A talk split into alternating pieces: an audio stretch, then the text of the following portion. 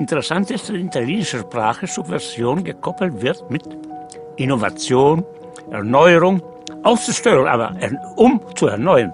Sie erklären dem Deutschen Fußballbund den Krieg. Dort in der Ultraszene Regelsführer dingfest zu machen und dadurch die Szene zerschlagen zu können. Die Kommerzialisierung des Fußballs ist durch. Da müssen die Fans sich mit abfinden. Anjuli und der moderne Fußball. Die zweite Staffel bei Beyond the Ball. Moderner Sport zwischen Politik und Gesellschaft. Selbst während einer Pandemie kommt keiner daran vorbei. Ultras und aktive Fans hängen auch in Zeiten des Ausschlusses ihre Forderungen in ihre Kurven und lassen es jeden wissen. Sky und The Zone kommen nicht darum herum, es zu zeigen. Das Stadion an der alten Försterei hat solche Tapeten, auf denen Sprüche mit Kritik und Forderungen stehen. Und diese hängen dort sogar auf der Gegengrade. So kann es jeder Mensch sehen, der das Spiel im Fernsehen verfolgt. Es fällt auf. Und die Forderungen sind vielfältig. Von bissiger Kritik am marktkonformen Fußball aller ob die Bayern in Katar oder Gladbach in Budapest, der Rubel muss rollen, bis hin zu Ansagen an die DFL, Seifert und Co., lasst den Worten endlich Taten folgen. Solche Sprüche sind Ausgang einer Debatte, die ganz offensichtlich langsam in die Fanszenen der Republik eindringt. Es geht um die Frage, kann man mit diesen Verbänden, mit DFL und DFB überhaupt zusammenarbeiten?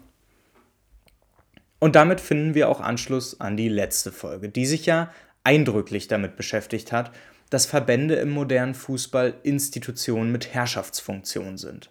Verbände organisieren den Fußball, sie bestimmen. Für die normalen Fußballfans mag das eine steile These sein, doch für organisierte Fans ist diese Aussage zur Realität im Profifußball geworden. Egal ob Heim- oder Auswärtsfahrt, die Verbände schreiben vor, was man darf und was nicht. Die Frage nach dem Einsatz von Pyrotechnik oder Regelungen für zugelassene Fahnen, all das regeln die Verbände. Sie entscheiden, was in den Kurven geschieht und was nicht. Und sie kriminalisieren dadurch die Menschen, die das nicht einsehen wollen. Warum sollten sie aber auch? Mit welchem Recht schreibt mir ein Verband vor, was ich in meiner Kurve, in meinem Stadion machen darf? Das klingt schon fast herrschaftskritisch, doch es ist bittere Realität für Ultras und aktive Fans. Die Verbände sind die Speerspitze einer Bewegung, die versucht, solche Fans zu kriminalisieren, sie rauszudrängen aus dem Sport. Genauso wie es Reinhard Grindel im Intro schildert. Der DFB hat in seinem Präsidium ganz offensichtlich Menschen zu sitzen, die glauben, fest verankert auf dem Boden einer demokratischen Grundordnung zu stehen, um dann zu behaupten, Ultras müssen raus. Doch was haben sie gemacht? Sie üben Kritik am Bestehenden und sind potenziell gefährlich. Das ist die Antwort. All die Beleidigungen, all die Pyrotechnik sind Argumente, die nur einen Zweck erfüllen. Sie sollen diese Gruppe an Menschen kriminalisieren. Da guckt man dann nicht drauf, dass Ultras die größte Subkultur Deutschlands sind, dass sie feste Anker sind für all die jungen Menschen, die der Staat nicht auffängt. Ultras bieten Sozialarbeit, wo sonst niemand da ist. Sie haben den Rassismus aus den Stadien getrieben. Sie setzen sich für einen demokratiewürdigen Umgang in den Stadien ein und zeigen, was politische Bildung sein sollte. Kritik an den Dingen, die nicht so laufen, wie sie sollten. Das ist demokratischer als all das, was Uli Hoeneß jemals gemacht hat. Denn Ultras haben keine Kohle, um dann einfach ein bisschen was davon abzugeben und sich gut zu fühlen. Sie machen all diese Arbeit, weil sie ihnen wichtig ist. Klar, für ihren Verein aber eben auch für die Menschen, die in ihren Städten, Bezirken und Kiezen leben. Genau davon lebt Demokratie. Und Verbände wollen das nicht. Wer ist dann hier der Böse?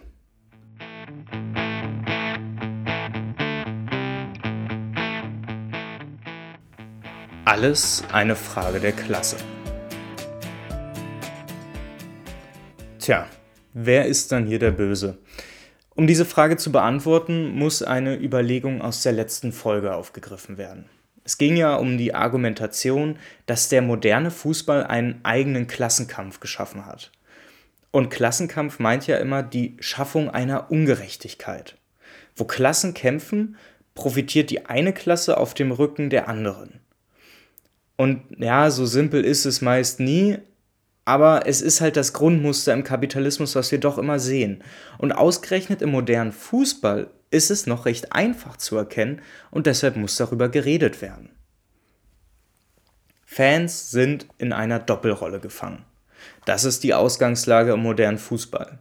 Sie konsumieren den Fußball. Sie kaufen Merchandise-Artikel, sammeln in jungen Jahren Panini- und Match-Attacks-Karten und füllen die Stadien.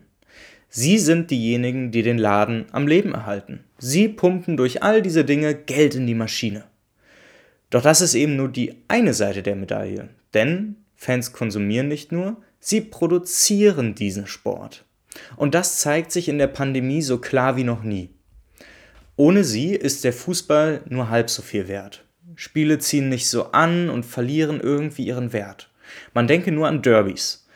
Ohne die Fans sind das fast schon ganz normale Spiele. Ich meine, wer guckt sich denn dann bitte noch BVB gegen Schalke 04 an?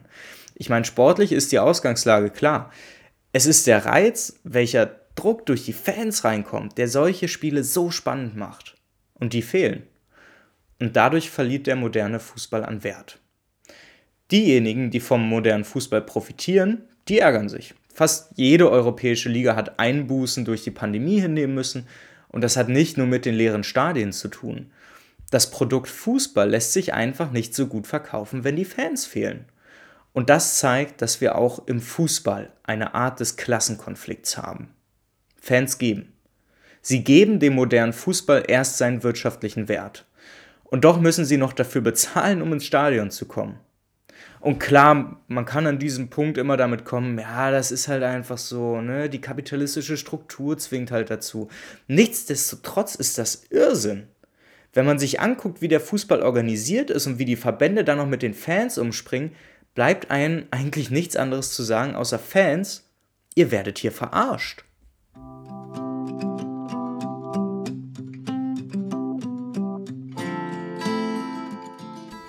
Verbände und die Taktik der Befriedung.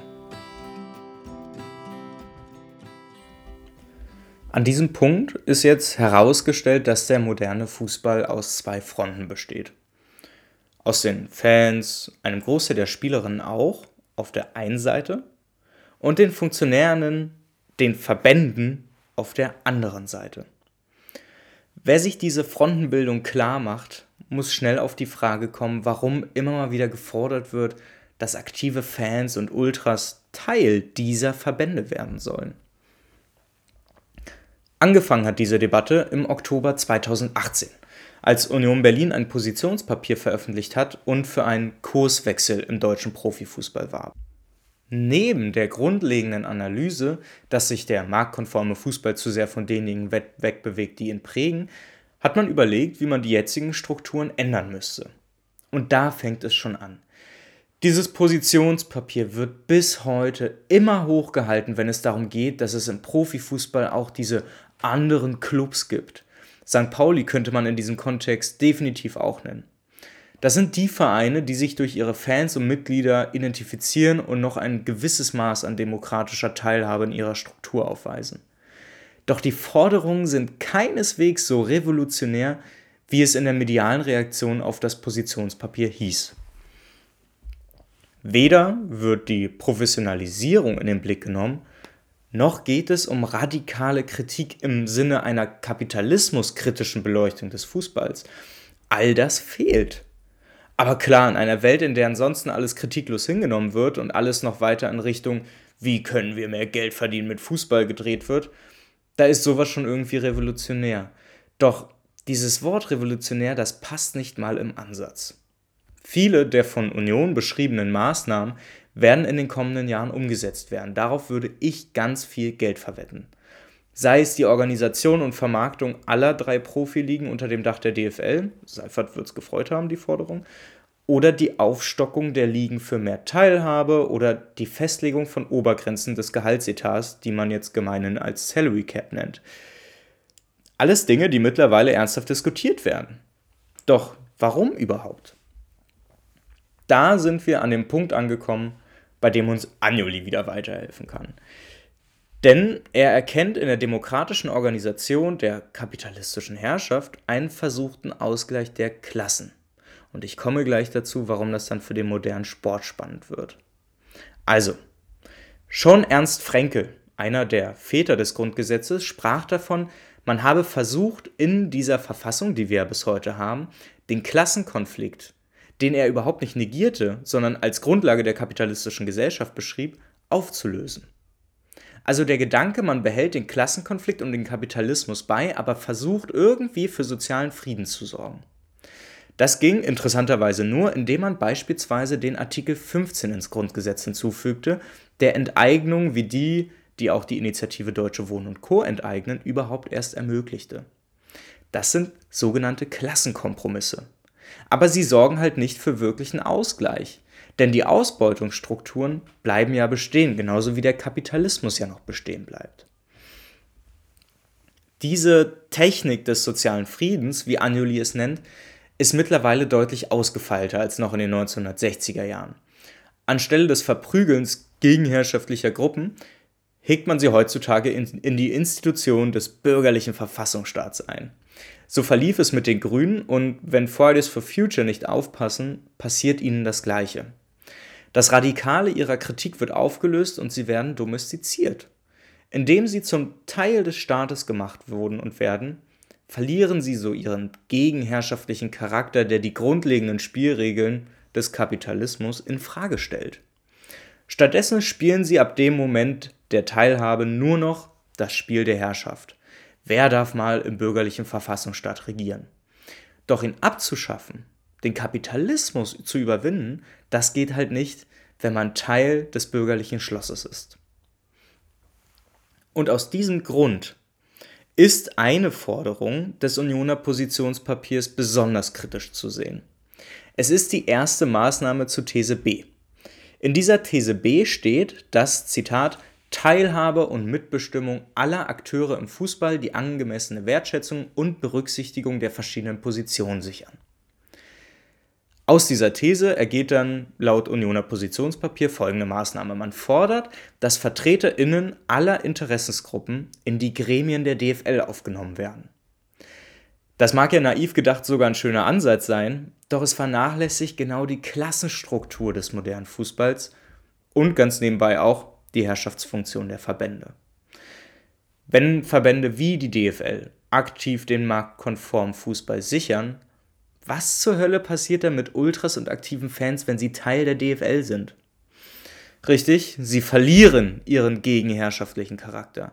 Sie werden in die Institution des modernen Sports eingehegt, die das Primat des marktkonformen Sports verfolgen.